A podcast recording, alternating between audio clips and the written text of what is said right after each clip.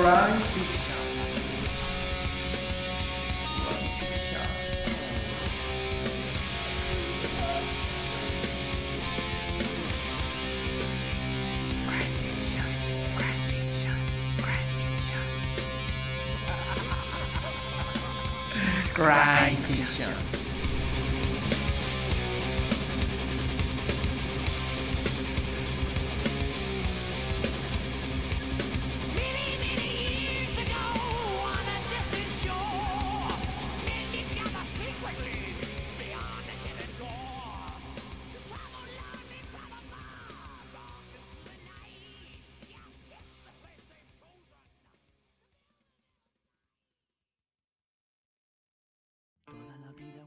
Bienvenidas y bienvenidos a esta cuarta edición de Crime Fiction. En este nuevo capítulo abordaremos un tema que quizá para algunos les pueda generar un gran impacto. Este tema es el feminicidio. El feminicidio se diferencia de otras formas de asesinato porque es el asesinato de una mujer por motivos de género, por el hecho de ser mujer. Esto indica que las causas profundas del feminicidio difieren de otros tipos de asesinato y están relacionadas con la posición general de la mujer en la sociedad, la discriminación contra la mujer, los roles de género, la distribución desigual del poder entre hombres y mujeres, los estereotipos de género habituales, los prejuicios y la violencia contra las mujeres. A pesar de que existe todo un andamiaje jurídico para la justificación del tipo penal de feminicidio, es importante señalar que existen grupos que eh, in- inclusive se genera burla, risa, que pueda existir esa clasificación. Hasta de manera muy desafortunada eh, señalan que los feminicidios eh, son un invento o que estos en realidad son menores a los homicidios en contra de hombres. Eh, yo pienso que en ese sentido no es una competencia de cuántas personas mueren más de, y de qué género, sino es entender las entrañas de cada una de las especificaciones por los cuales se da un hecho, se da un fenómeno, en este caso el feminicidio. Al respecto hay una cita de un gran jurista llamado Luigi Ferraioli, que yo creo que lo han escuchado, que dice una frase que para mí me parece realmente contundente. Y señala que el verdadero problema que exige invención e imaginación jurídica es la elaboración de una garantía de la diferencia que sirva de hecho para garantizar la igualdad. Por tanto, esta frase de Luigi Ferraioli nos habla sobre este tipo de mecanismos que intentan eh, llegar a la igualdad a través de diferentes fórmulas. Eh, pienso que este es un tema muy serio, muy profundo y que no se trata de una cuestión de guerra de sexos. Esto es inclusive un tema hasta infantil, bastante pueril, quienes mantengan este tipo de posicionamientos.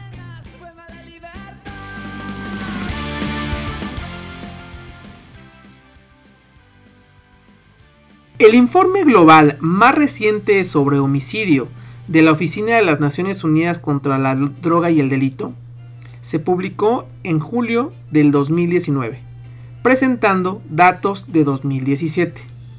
Ese año, 87 mil mujeres en todo el mundo fueron asesinadas intencionalmente. Más de la mitad de ellas, 50 mil, por parejas íntimas o miembros de la familia. El número total ha aumentado de un estimado de 48 mil en 2012.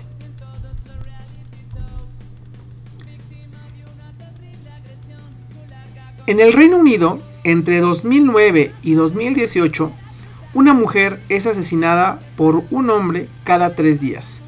Según el informe de 10 años del Censo de Feminicidios, publicado en noviembre del 2020. La violencia de género es un lastre generalizado que las mujeres empiezan a sufrir a edades muy tempranas y que se ha agudizado con los confinamientos debido a la pandemia. Revela la Agencia Mundial de Salud y detalla que casi 736 millones de mujeres padecen a manos de una pareja o de otras personas algún tipo de violencia.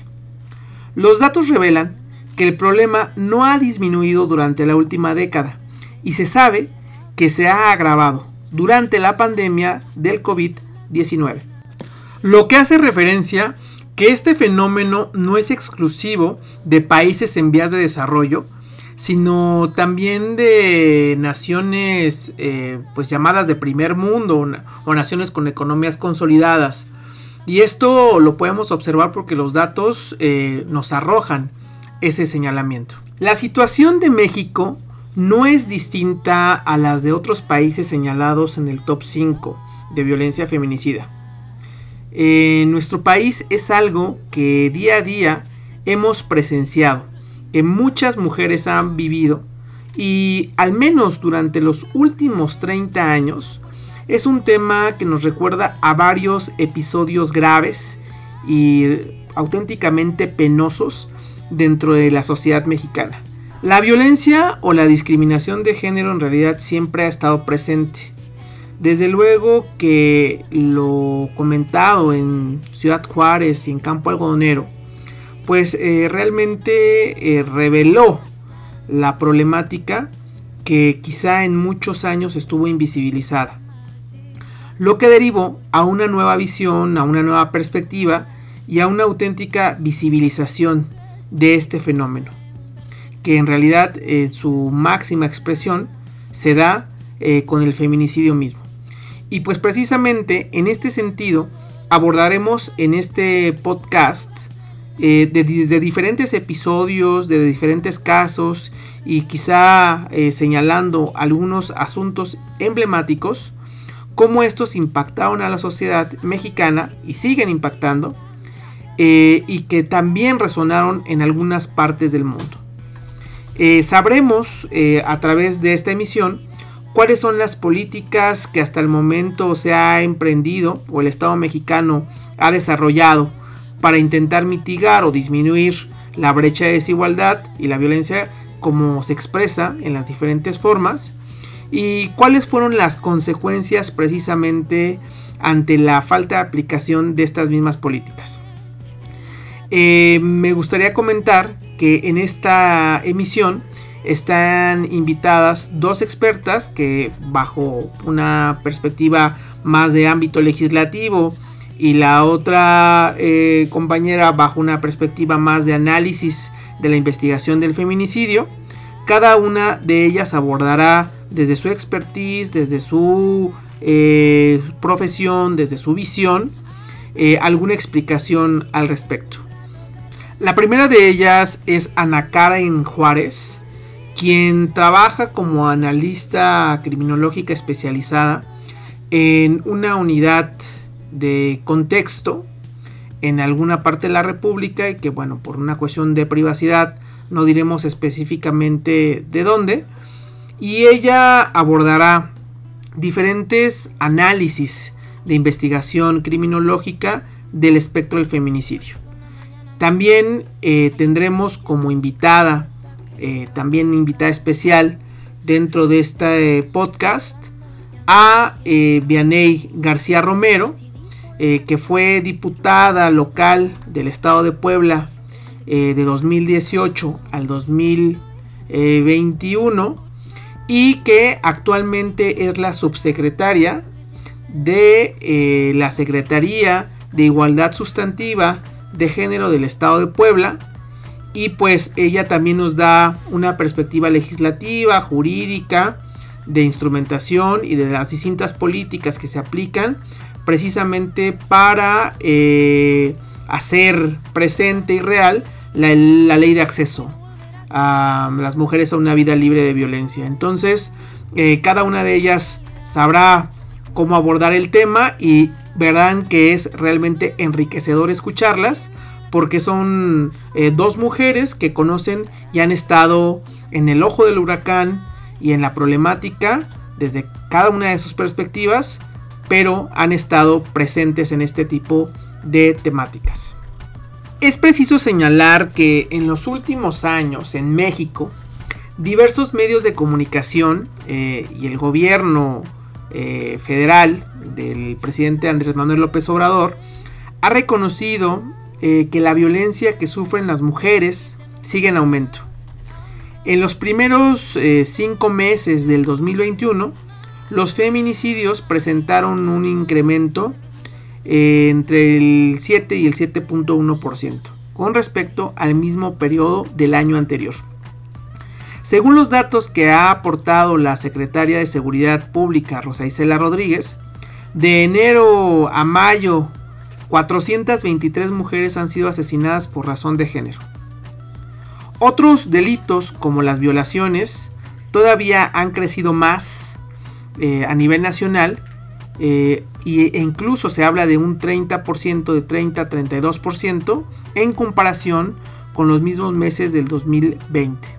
Y esto según cifras del Secretario Ejecutivo del Sistema Nacional de Seguridad Pública, es decir, son eh, cifras oficiales. En torno al fenómeno eh, del feminicidio en México y pues los últimos datos arrojados por el Sistema Nacional de Seguridad Pública, es que se ha dado un repunte del 7.1%, ¿no? Y esto en torno al 2021, lo que ha significado, eh, bueno, puede, se puede ver desde diferentes reproducciones este fenómeno. La primera de ellas, que es el aumento, pues si no significativo, al menos sí un aumento en el sentido de los feminicidios. Y la otra es que la aplicación en torno eh, a la alerta de género y en el seguimiento a los protocolos con perspectiva de género, de investigación de delitos contra, contra mujeres y que se aplican de manera constante y realmente, bueno, esto al parecer no ha disminuido, sino, y tampoco se puede hablar que lo ha problematizado más, pero sí no se han logrado los objetivos que se han planteado desde hace ya al menos 10 años atrás.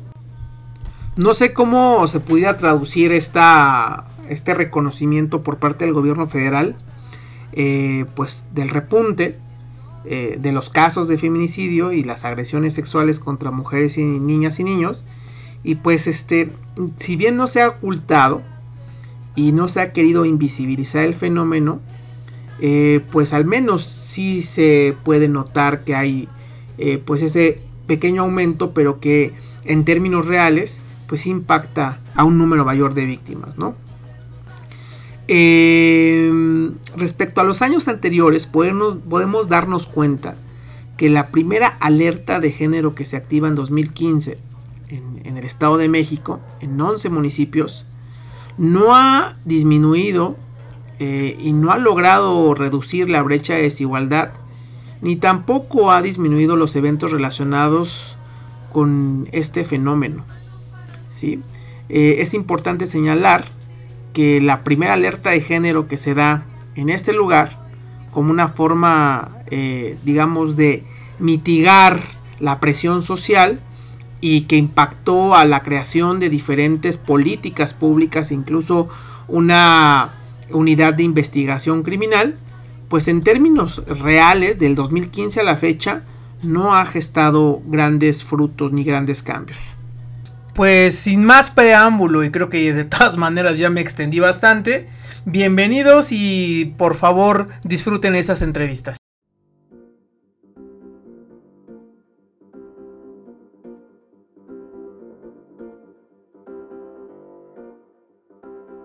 Artlist.io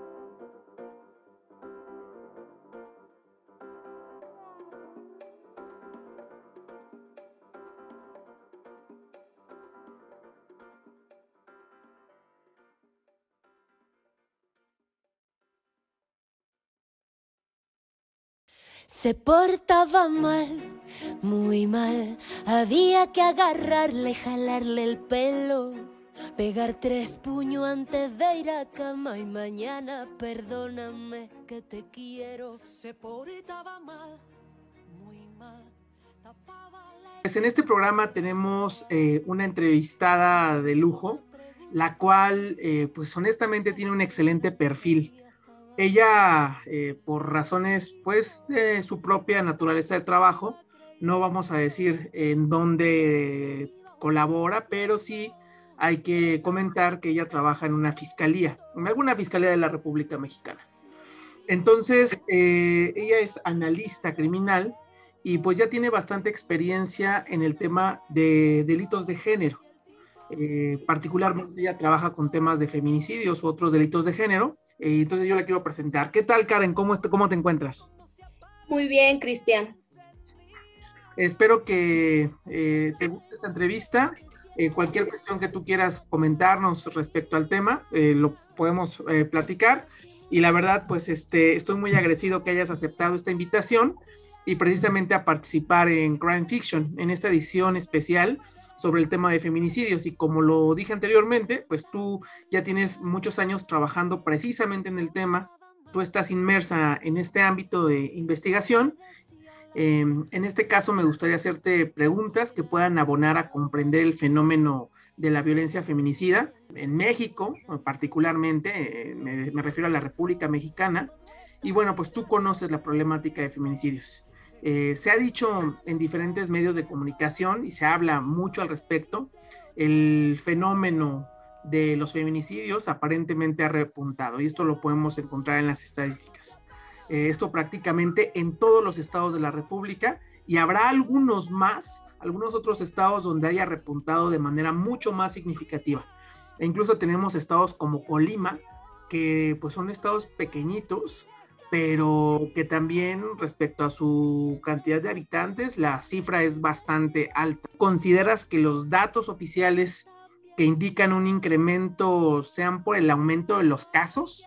o por la visibilización del fenómeno, pues con todo el andamiaje jurídico ahora existente. Es decir, antes se hablaba de una muerte dolosa, pero ahora ante la creación del tipo penal hace algunos años, si hay elementos de género se puede y se debe de integrar una carpeta de investigación como feminicidio. Y bueno, esto por citar un ejemplo. Sí, considero que por ambas situaciones.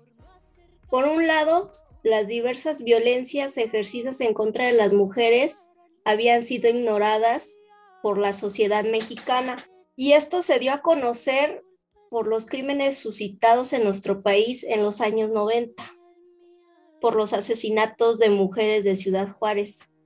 Situación que es importante en nuestro país, tanto a nivel histórico como social y político, porque estos crímenes permitieron que se visibilizara la violencia contra las mujeres es decir, la sociedad comenzó a conocer y reconocer la existencia de esta violencia, por lo que actualmente es un tema o un fenómeno que ya nos ignora más por nuestra sociedad mexicana. Este hecho fue importante porque diversos grupos de mujeres comenzaron a trabajar desde diferentes ámbitos, entre ellos desde el derecho, que trasladaron estos actos violentos o extremadamente violentos cometidos contra las mujeres que no contaban con algún tipo de sanción, eh, se trasladaron para una tipificación penal como es el delito de feminicidio y por ende con sus respectivas sanciones. En definitiva, este avance legal permitió que el oculto se le diera visibilidad siendo la violencia feminicida como se conoce actualmente.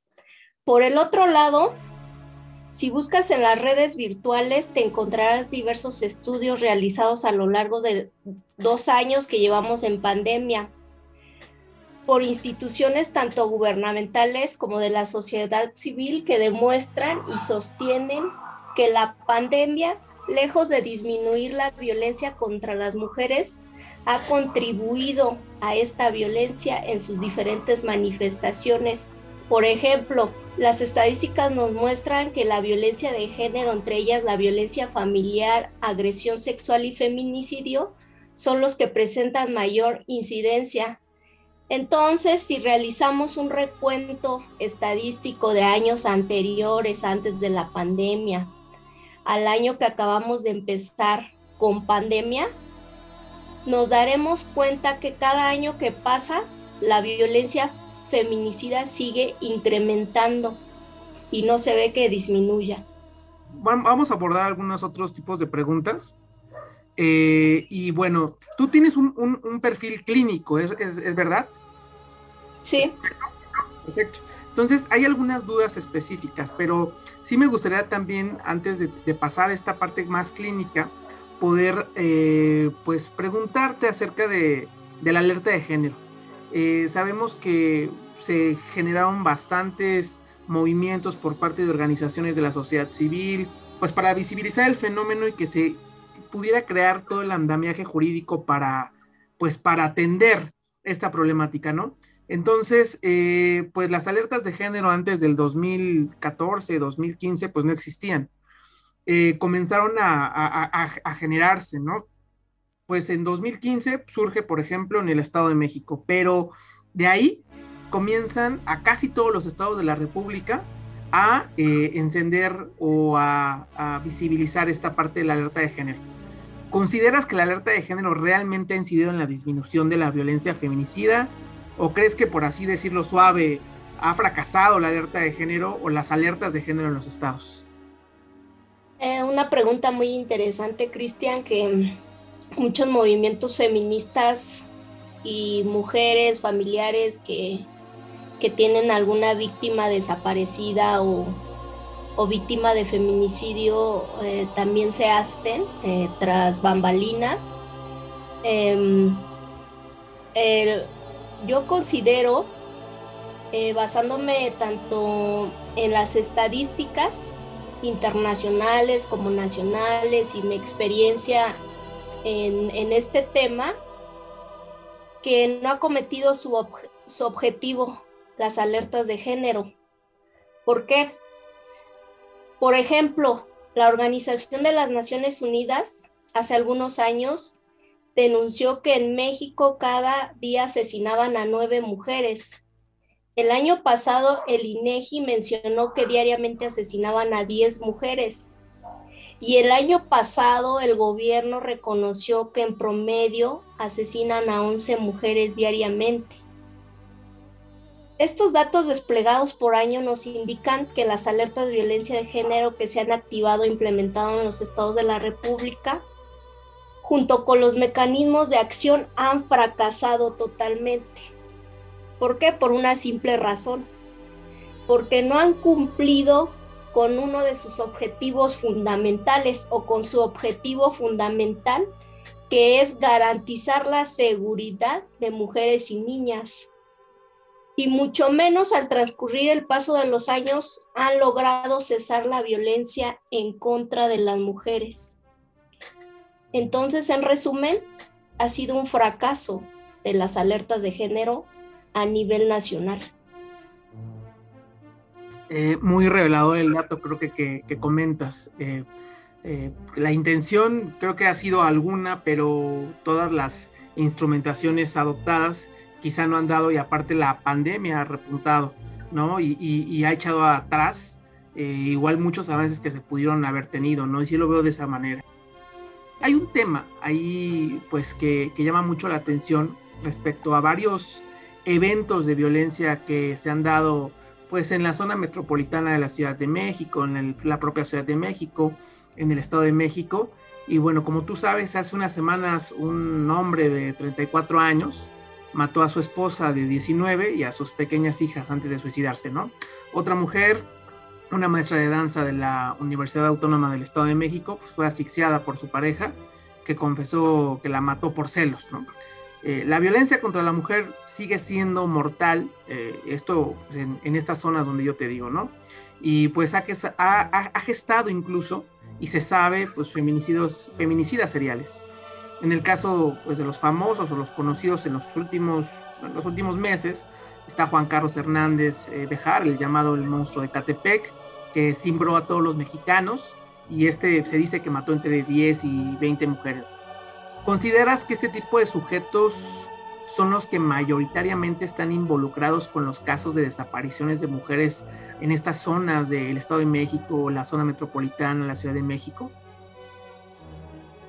Mm, bueno, aquí hay dos temas muy importantes que abordar. Por un lado, mencionar que aún no existen estudios criminológicos que indiquen de forma sustancial las causas y características de una desaparición por particulares, es decir, cuando interviene la sociedad o miembros de la sociedad civil. ¿no? Como agresores. Es un tema pues relativamente nuevo dentro de la academia y por el otro, la participación de feminicidas seriales también es poco reconocido y poco estudiado, al menos en nuestro país. Sabemos que en otros países de primer mundo desarrollados ya tienen muchos estudios, pero México pues está muy abajo, ¿no? Todavía en esos temas. Pero si indagamos, es decir, si sumamos los casos y analizamos las características de casos que presentan actos de serialidad feminicida y los comparamos con las características de los casos sin serialidad, podemos establecer en un primer momento de forma hipotética, es decir, desde el punto de vista académico, criminológico, que los feminicidas seriales se suscitan en menos incidencia y por lo tanto su participación es menor en casos de desapariciones y feminicidios. En su mayoría, los feminicidas son, son sujetos que han realizado, perpetrado este crimen solo una vez. Y los feminicidas seriales pues son escasos. Entonces podríamos decir que para estudiar desapariciones sistemáticas eh, tendríamos que entrar en temas relacionados cuando intervienen agresores eh, que trabajan o son miembros del Estado. Eso es por un lado. Y por el otro, tendríamos que hablar del crimen organizado, que son quienes ahorita llevan a cabo desapariciones sistemáticas, lo que se conoce como desaparición forzada.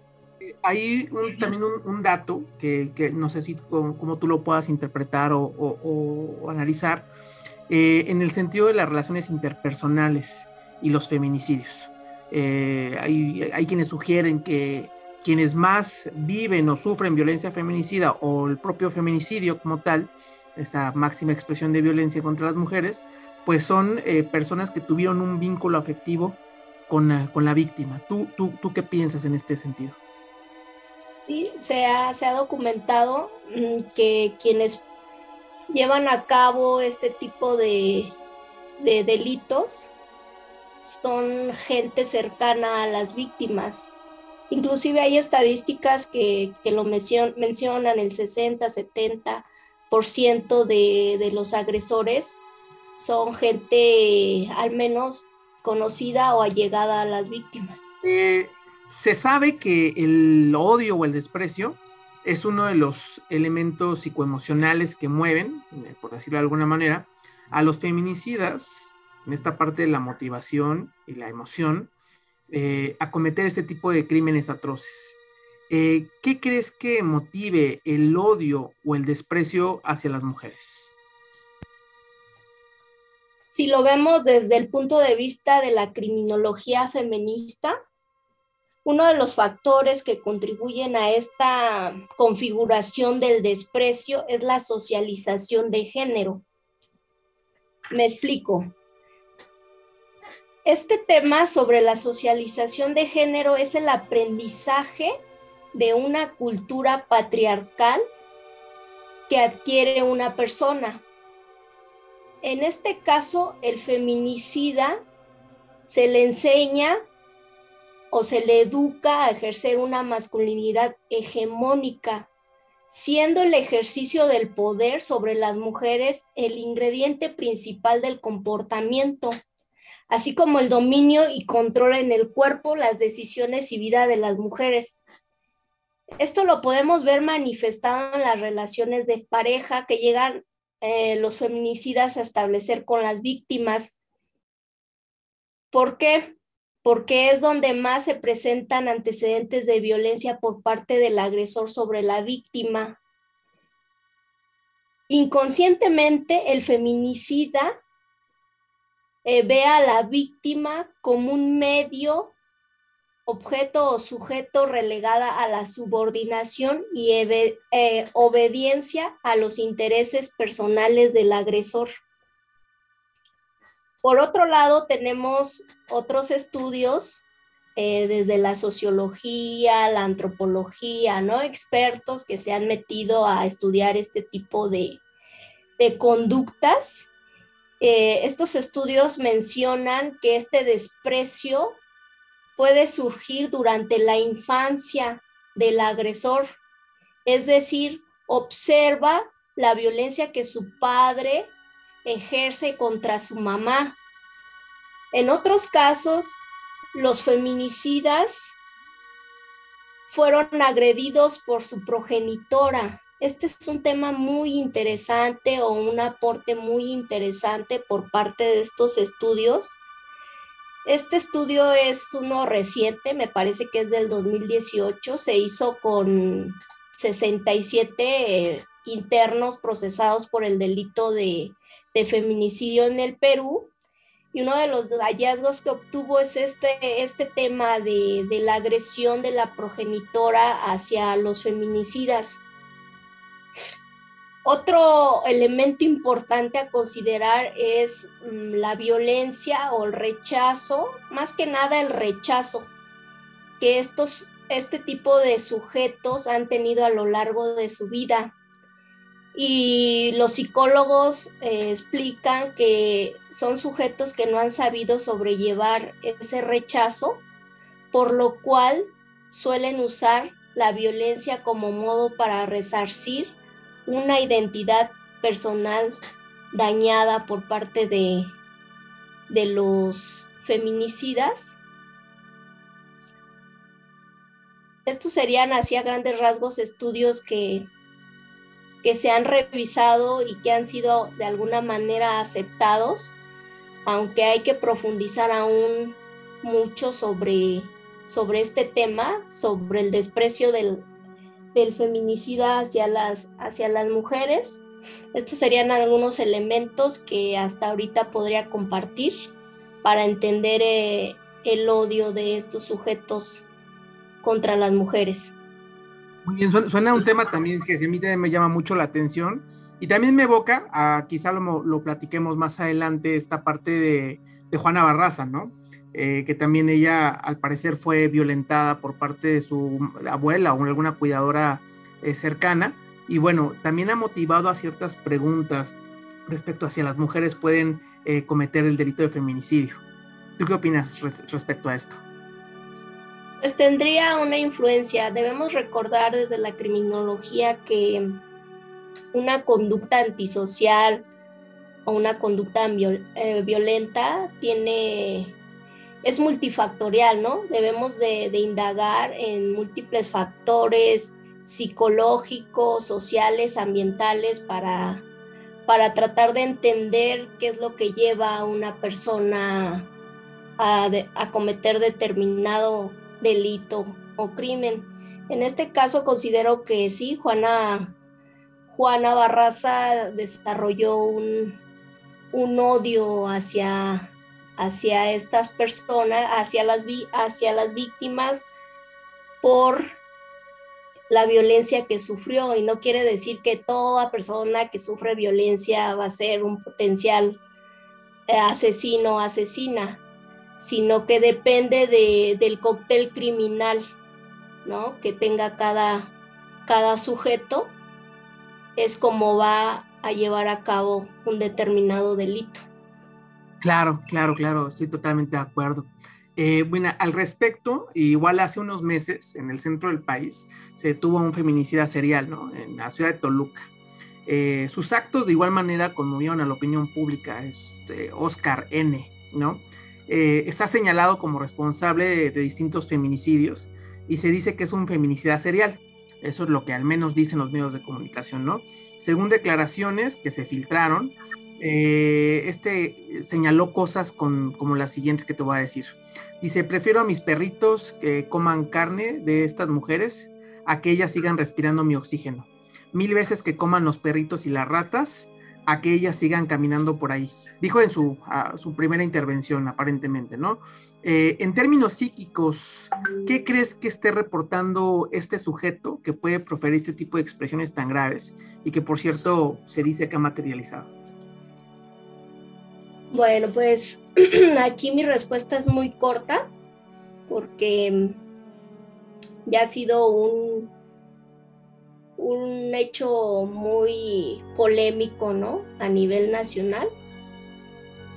En resumen, yo puedo decir que podemos ver en este tipo de expresiones un pensamiento y acto misógino por parte del agresor, en donde su sistema ideológico de creencias van encaminadas a una supremacía masculina,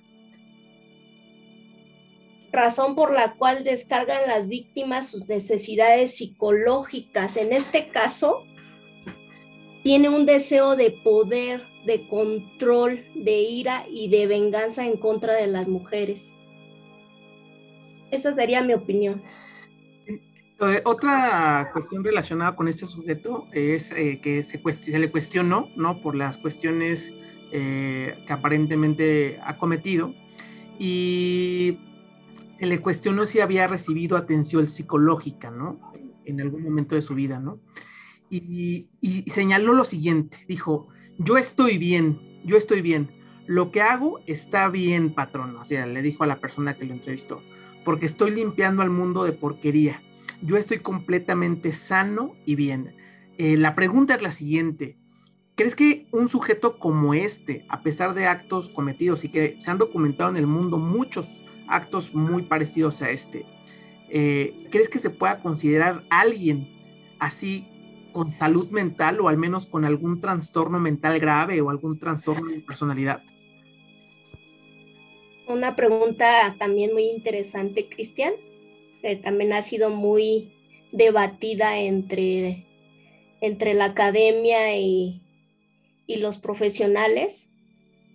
Lo que puedo decir es que de acuerdo a la información difundida en la red virtual en relación al número de víctimas, a las circunstancias, al ejecutar los feminicidios y a la supuesta declaración que emitió frente a las autoridades, considero que no presenta algún tipo de trastorno mental, sino un trastorno de personalidad con rasgos psicopáticos, porque claramente se puede ver que muestra eh, cero empatía ante el otro, no tiene remordimiento, no siente culpa. Además, algo muy importante para descartar algún problema mental o algún trastorno mental, es que en el momento que él ejecutó los crímenes tenía una intencionalidad, es decir, sabía exactamente lo que estaba haciendo. Y esto queda reafirmado con su modus operandi. Entonces, es un sujeto que no tiene un trastorno mental.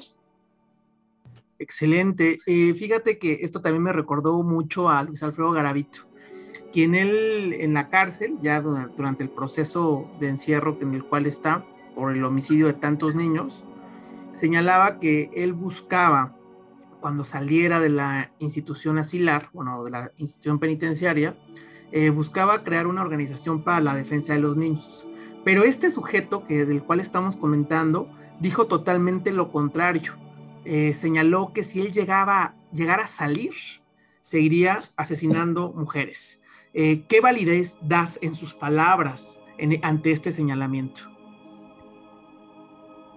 Que no debemos tomar a la ligera sus palabras, ya que con el historial criminal con el que cuenta, al menos a nivel criminológico, podemos mencionar que es una persona que no tiene empatía hacia las mujeres, que no siente culpa ni vergüenza, no tiene sentimientos de arrepentimiento, no muestra ningún miedo ante el castigo y que no aprende de la experiencia, porque aunque se encuentra en la cárcel, él ya está emulando lo que va a hacer si llega nuevamente a estar en libertad, por lo que es un hombre peligroso para la sociedad ahora y en el futuro.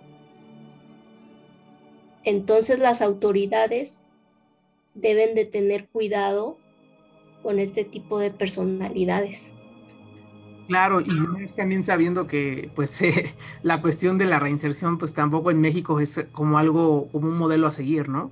Entonces sí, también comparto esto, incluso en el propio el tema Garavito, pues pienso lo mismo, él, él señala que va a hacer eso, pero en realidad creo que está motivado más por esta cuestión, esta ansiedad, esta eh, necesidad de eliminar sistemáticamente a un otro, en este caso un niño, yo pienso que en este caso simplemente este sujeto lo revela, ¿no? O sea, como, como que no tiene algún tipo de estrategia para encubrir sus motivaciones.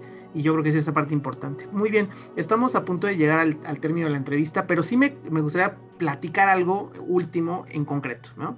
Me parece muy oportuno también poder platicar sobre el perfil criminal. E incluso creo que lo hemos sabido y lo hemos visto el perfil criminal o incluso la propia victimología tiene un sesgo de género.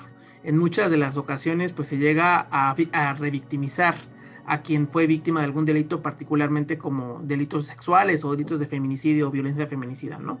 Y en el, en el caso del perfil criminal creo que ocurre una cuestión pues, pues similar, ¿no? Entonces, eh, sobre el perfil criminal, eh, tema que muchas de las investigaciones eh, criminales se centran, y precisamente en ese sentido va la última pregunta y sobre todo es una duda que muchos generan sobre el tema. Eh, ¿Existe un perfil ideal del feminicida? Es decir, ¿existe un ABC, una construcción eh, prácticamente como una receta para que un hombre o alguien, una mujer pueda, en este caso particularmente un hombre, pueda generarse como un feminicida? De acuerdo a la literatura científica y a la experiencia en estos temas, no, no existe un perfil ideal, porque un feminicida es diferente a otro, aunque alguna literatura diga que, que existe el mismo perfil, no, no, no es así.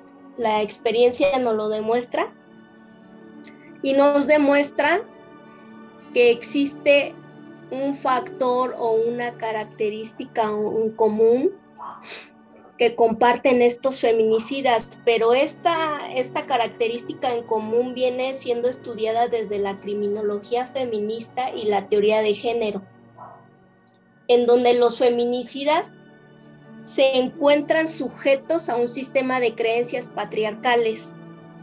Se construyen con cierto grado de narcisismo, creyendo que son los amos y señores de las mujeres. Por esto es que suelen poseer ideas preconcebidas de lo que debería ser el rol de la mujer en una relación, no precisamente de pareja. En esta, en esta característica en común también predomina que suelen desvalorizar lo femenino, interiorizan la idea de la pertenencia de las mujeres. Ellos piensan que, que vale más eh, lo masculino sobre lo femenino, ¿no? Y es algo que estudios desde la teoría de género han mencionado, ¿no? Y que estudios, eh, otros estudios han dejado de lado esto es algo innovador para, para estudiar este tipo de, de personalidades, porque también nos podemos dar cuenta que aparte de interiorizar una creencia patriarcal, tienen otras características comunes, no quiere decir todos, sino comunes. Muchos de ellos reprimen sus emociones, otros son manipuladores, otros controladores, mentirosos, carecen de habilidades en la negociación, en la resolución de conflictos, tienen una dificultad emocional, bajo control de la ira y suelen legitimar el empleo de la violencia como forma de resolver conflictos. Por lo cual algunos de ellos suelen tener constantemente episodios de violencia, no solo con las mujeres a su alrededor, sino también con su grupo de pares, es decir, con hombres, ¿no? Y si buscamos igualmente estadísticas, nos damos cuenta que mayoritariamente quienes ejercen violencia de cualquier tipo son hombres y las mujeres estamos muy abajo, que no quiere decir que no seamos violentas. Ya, fíjate que ya eh, entiendo el punto, me parece interesante, sí, no decir que existe prácticamente una copia símil, porque entre un delito y el otro, aunque sean un mismo tipo penal, en el sentido de las motivaciones, pues habrá una gran diferencia con algunas quizás similitudes. Pero, ¿consideras que cualquier hombre puede ser feminicida? No, no cualquiera. Ok. Ok, muy bien, muy bien. Pues eh, la verdad, mira, disponemos de muy poco tiempo. Es un podcast que, pues, que no tratamos, eh, la última vez se hizo más o menos como de hora y media. Imagínate cuando la meta eran 40 minutos y a lo mejor yo tuve el error de no fragmentarlo, pero creo que con estos datos, creo que con esto que hemos platicado, pues sí siembra eh, muchísimo la duda y sobre todo la, necesidad de conocer más sobre el tema.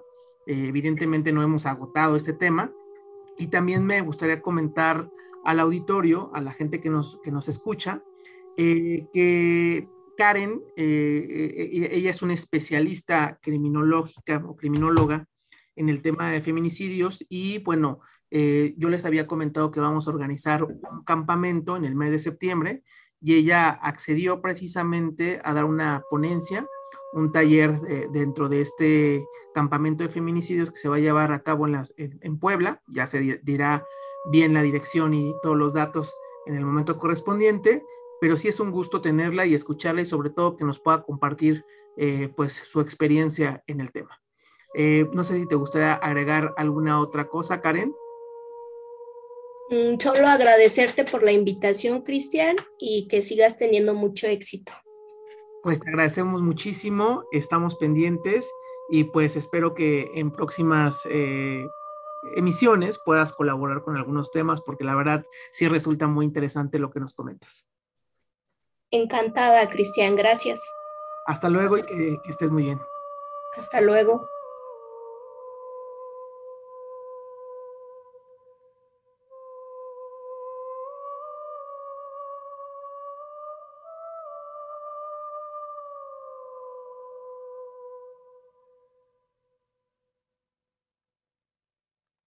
Hola, ¿qué tal? Muy buenas tardes. Eh, en este momento nos encontramos con Pianey García Romero.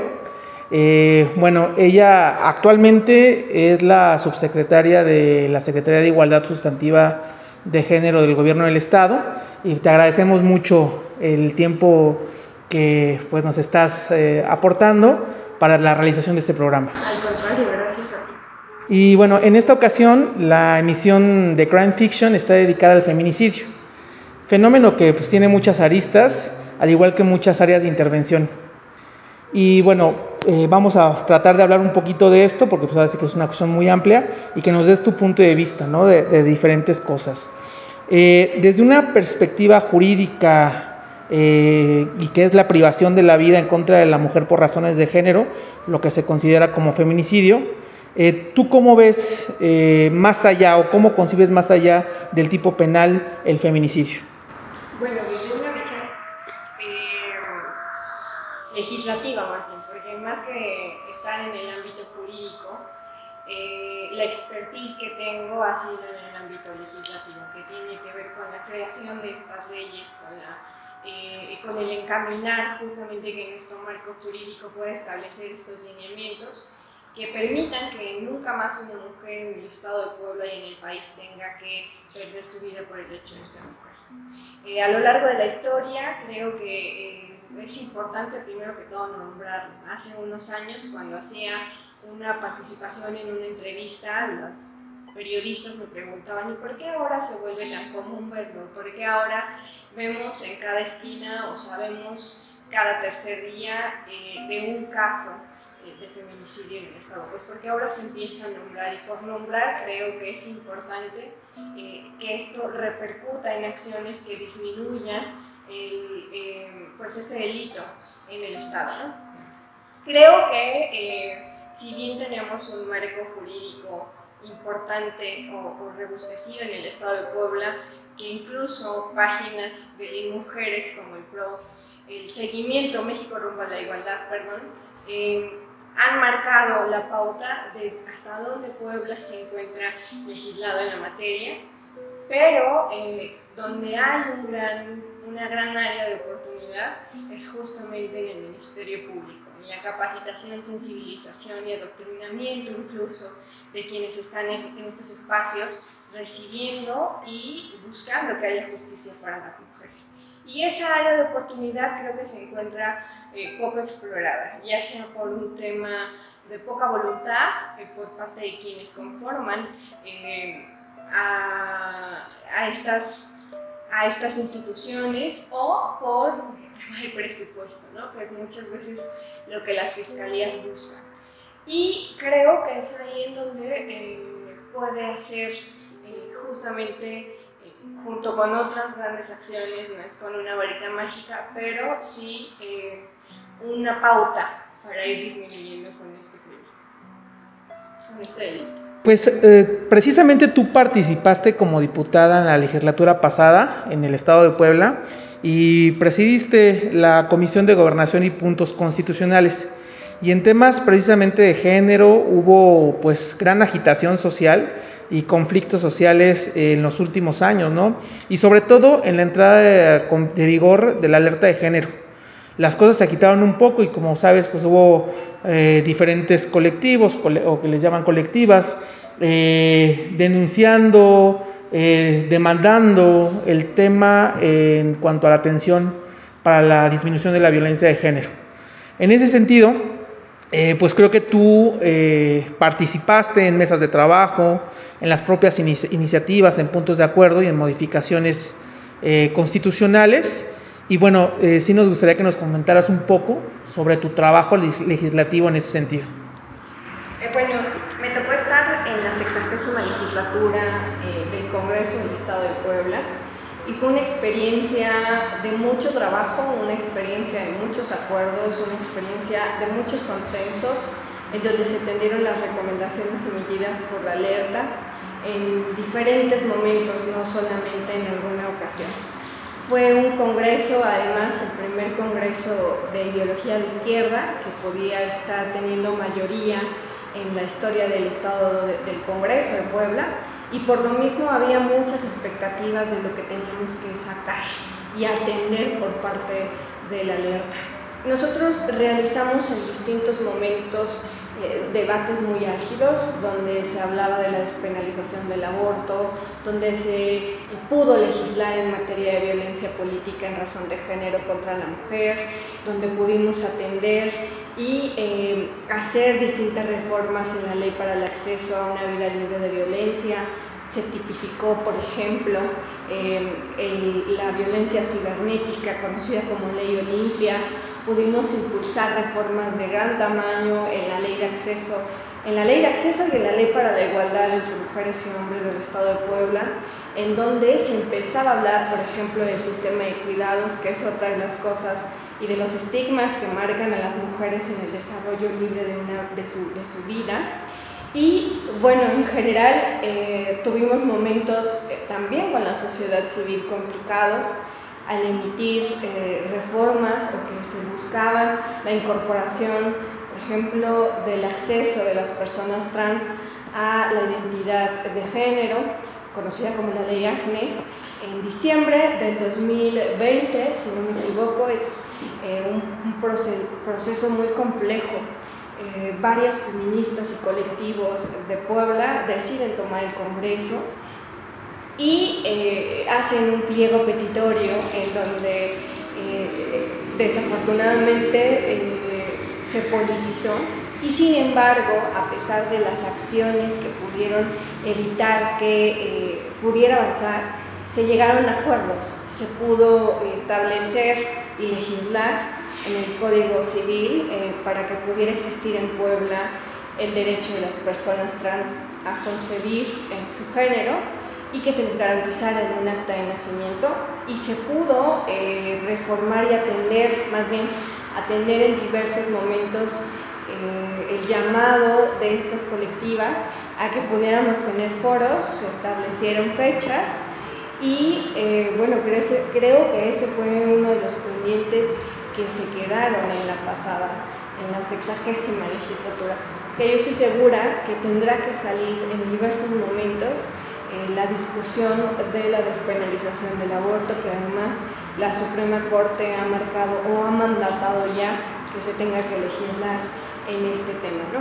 Así como este, eh, dentro de la sexagésima legislatura, desde la pasada legislatura, hubo diferentes momentos en los que pudimos atender el llamado no solamente de eh, instituciones federales o de organismos, sino que también de las mismas diputadas. Como te decía, pudimos legislar en materia de violencia política y esa fue una experiencia eh, de mucha participación.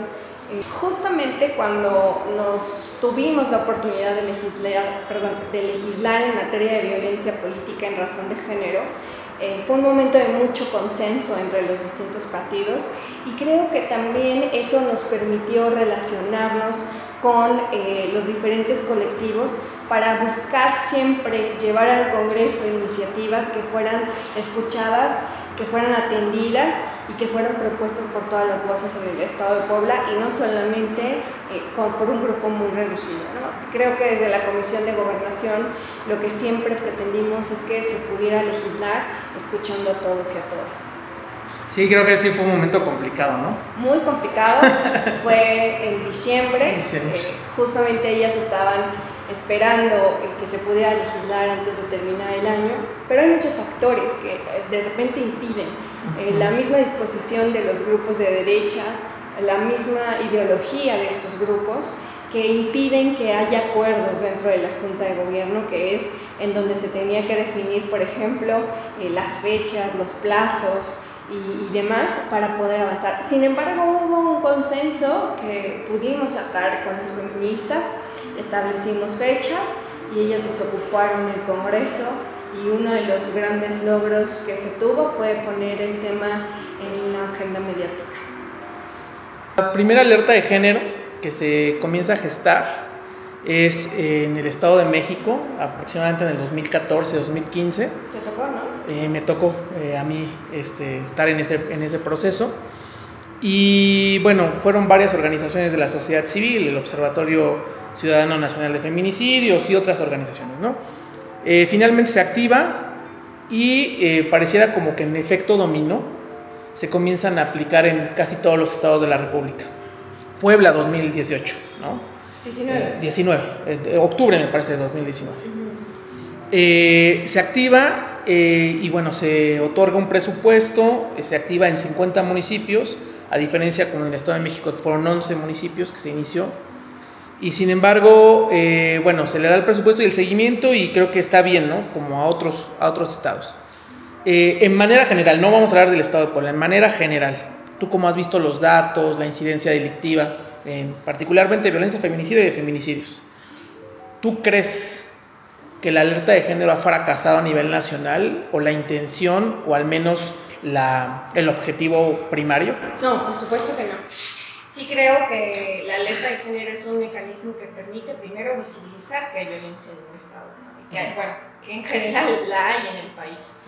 Eh, y que eh, tiene que ver con un tema de género que a nosotras nos ha venido eh, rezagando en materia de avance de derechos humanos.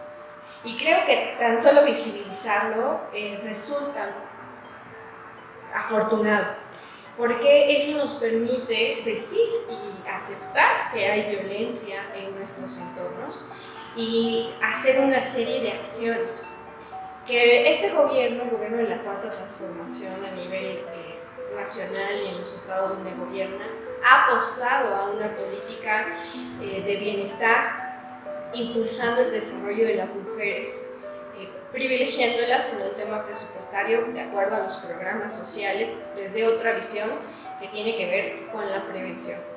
Y eh, desafortunadamente, este, este proceso es un proceso a largo plazo, en donde las mujeres y las niñas en algún momento puedan alcanzar estas o disminuir estas brechas de desigualdad y alcanzar eh, con eh, pues, tener una mejor vida. Entonces, definitivamente yo creo que no es un trabajo que no haya tenido éxito. Eh, te repito, tan solo por el hecho de visibilizar que existe violencia y que se crean acciones o mecanismos que disminuyan estas, pues nos permite avanzar. Y las feministas tenemos un tema muy claro que en cada una de las reuniones hemos escuchado. A veces avanza tres pasos y se retrocede cuatro al día siguiente. Sin embargo, es eh, poner el dedo en la llaga y no quitarlo hasta que estas desigualdades y violencias pues se vayan erradicando.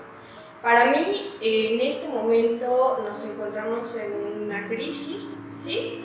Sin embargo, eh, también creo que es un área de oportunidad en donde eh, los gobiernos pueden implementar estas políticas para ir disminuyendo. Estado de Puebla existe un mecanismo de adelanto para las mujeres que exista, que es la Secretaría de Igualdad Sustantiva y que busca establecer la perspectiva de género en todos los ámbitos y en todos los niveles. Y que es un gran tema que se tiene que estar atendiendo porque los primeros que tienen que entender el tema de la violencia son aquellos que son tomadores y tomadoras de decisiones.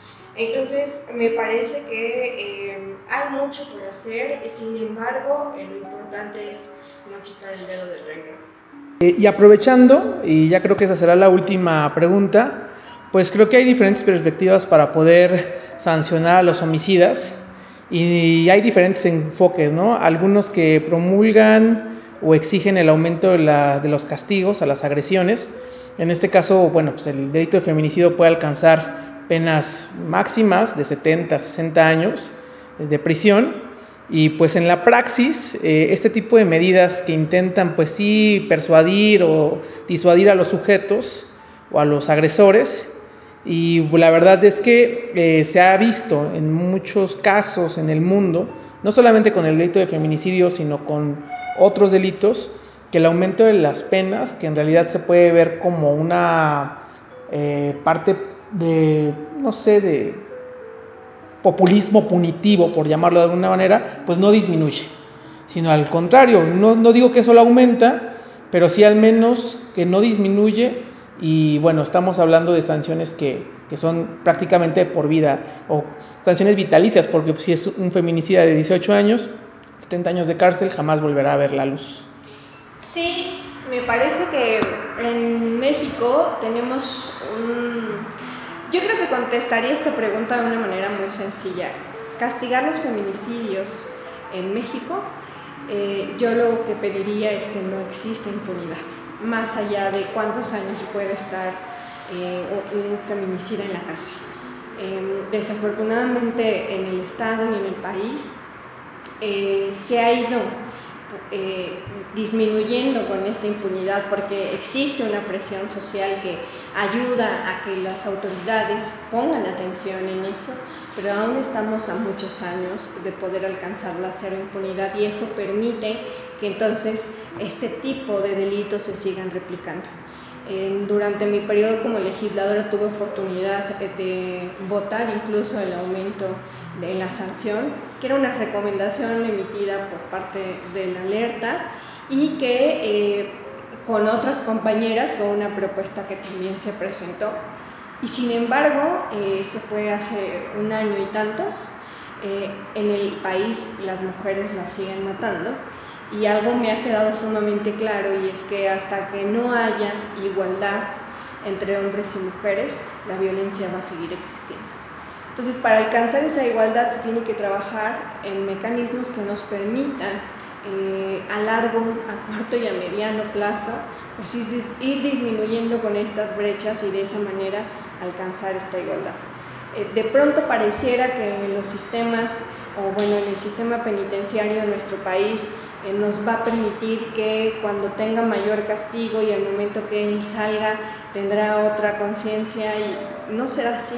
Creo que sí es importante que se puedan ir estableciendo estos mecanismos en donde se combata la impunidad y en donde se garantice que para las madres, para los padres, para las familias, para las víctimas exista justicia. Muy bien, pues eh, yo creo que nos has dejado con mucha visión de las cosas. Digo, es un tema muy, muy largo, pero te agradezco mucho la entrevista, el espacio. Y bueno, eh, también esta parte, yo te he hecho la invitación, te decía que vamos a, a generar un campamento de investigación forense criminológica en el caso de feminicidios en, en, el mes de septiembre y esperamos contar con tu, con tu presencia. Sí, en lo que yo pueda, en lo que yo en lo, Y en el tiempo que puedas, ¿no? Muchas gracias. Te agradecemos mucho, hasta, hasta luego. Bye.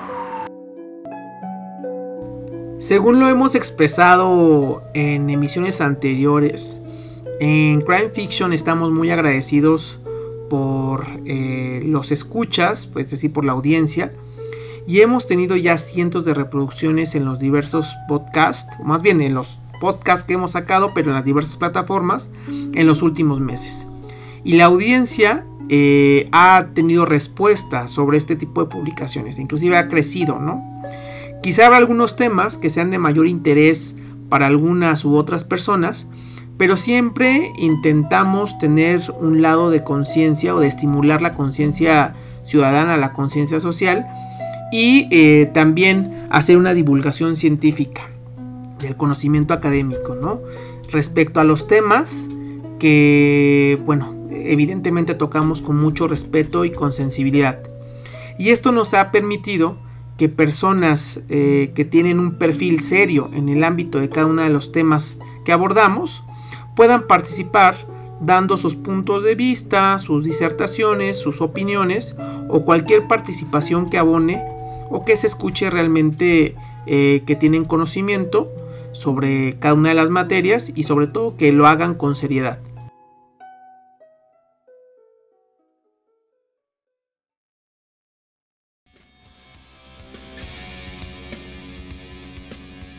Agradecemos mucho a quienes nos han seguido a través de esta transmisión y esperamos vernos próximamente en una nueva emisión de Crime Fiction.